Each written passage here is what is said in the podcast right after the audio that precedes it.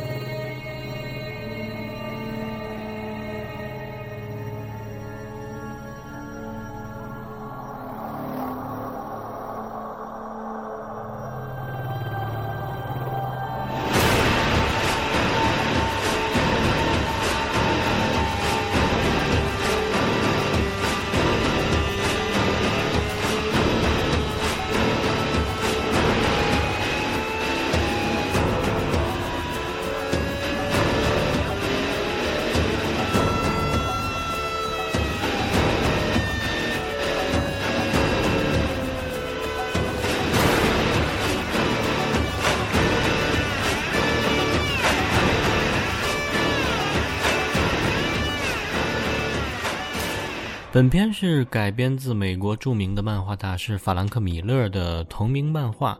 这位大师的作品呢，还有之前的《罪恶都市》，也就是《Sin City》，还有蝙蝠侠的漫画版的《Dark Knight Returns》（黑暗骑士归来）。这个系列呢，也是出自于他的笔下。所以呢，很多人觉得本片与历史不完全相符呢，其实也是有一定道理的，因为人家根本就是根据漫画改编的。而法兰克·米勒的漫画本身就带着一定的夸张和想象力丰富的，甚至带有魔幻色彩的内容。导演扎克·施奈德对于漫画做了最大的保留，所以影片中呢也会有很魔幻的场景。在我看来呢，这样一部漫画交给扎克·施奈德来指导呢，是再合适不过了。浓墨重彩，善于夸张、黑暗、血腥，正好符合原版的风格。加上经常合作的音乐人泰勒·贝茨也是个制作 B 级片配乐的老手，所以无论从画面还是声音，都把原漫的内容发挥到了极致。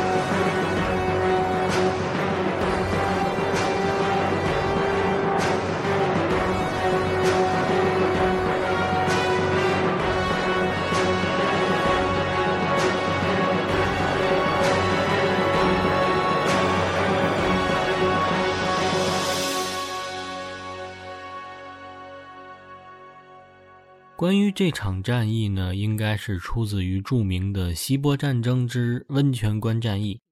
这是希腊与波斯帝国展开的一场经典战役。关于这场战役呢，大概的情景是这样的：庞大的波斯帝国像一台战争机器，开始缓缓地启动。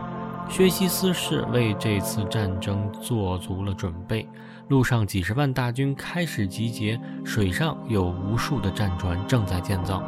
堆成山的粮食和武器开始被几头牛才能拉得动的大车运到巴比伦。这次波斯帝国的目标不仅仅是希腊，他要占领整个欧洲。经过足足四年的准备，远征军出发了。在路上，三十万人的军队占满了宽阔的道路，一眼望不到头。在海上，一千艘战船和无数巨大的帆船运送着辎重和粮食，紧紧相随。在当时，这支远征军规模之庞大，超出了人类想象的极限。很快，军队来到了亚洲和欧洲的交接——达达尼尔海峡。薛西斯将无数条大船用铁索连了起来，一夜之间做好了一座桥。波斯军队从桥上通过，直接扑向希腊。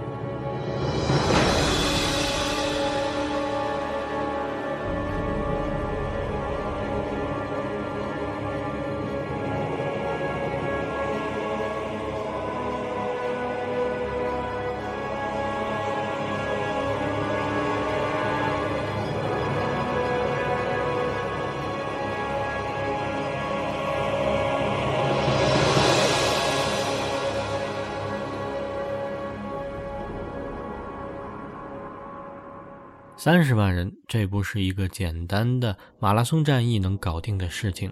希腊人迅速开会结盟，最终由斯巴达国王列奥尼达担任武林盟主，共同对抗波斯人的入侵。影片中的描述其实是斯巴达的议会不同意参战，为此呢还特意去山上神庙让长老卜了一卦，结果是不宜参战。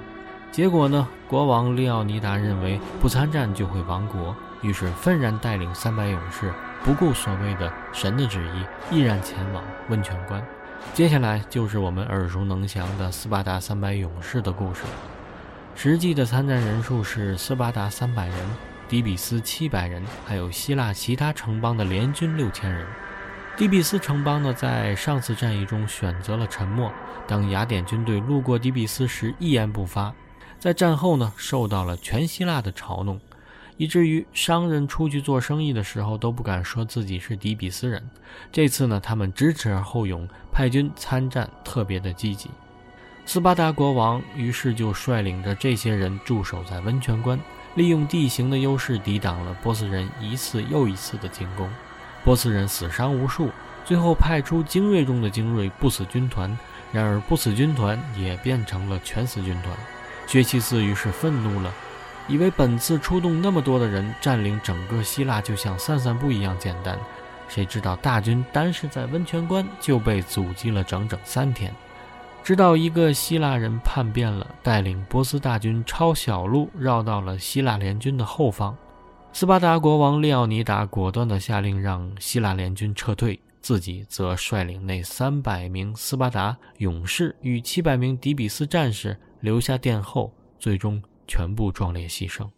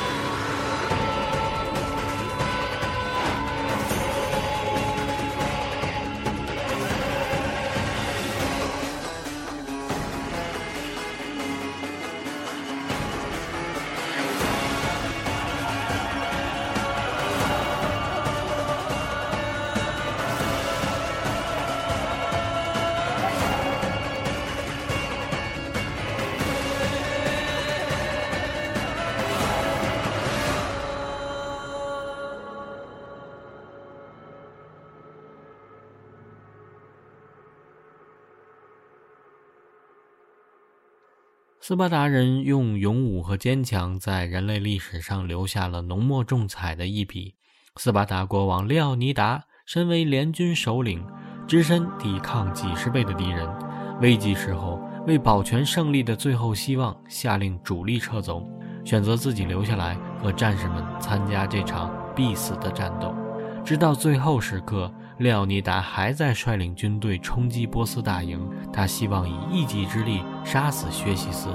他们一路披荆斩棘，杀死了两万多敌人，几乎获得了成功。但是他们的人数实在太少了。虽然最后一个战士倒下的时候，他们已经杀到了离薛西斯很近的地方。那个惨淡而悲哀的早晨，最后一名希腊战士倒下了。战后，希腊人在最后一名战士倒下的地方竖起了墓碑，墓碑上刻下了动人的墓志铭：“过往的人啊，请你去告诉斯巴达人，我们遵从他们的遗托，长眠于此。”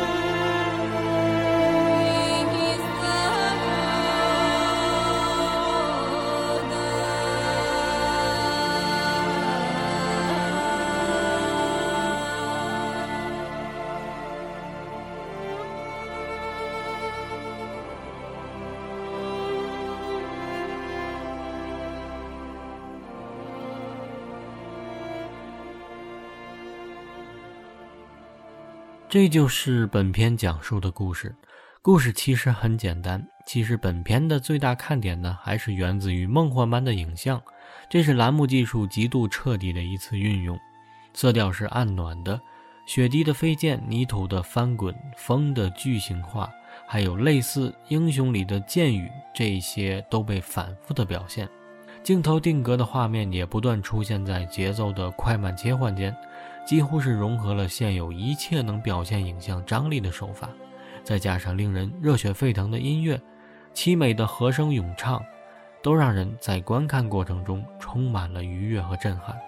当最后一名斯巴达战士倒在血泊中时，没有以寡敌众的奇迹，但这就是历史，这才是英雄。好，节目最后来听这首片中插曲《Goodbye My Love》。出征的男儿再也没有回来，只能远远地对着家中的爱人说一声 “Goodbye, my love”。好，感谢收听，我是如莲，下期再见。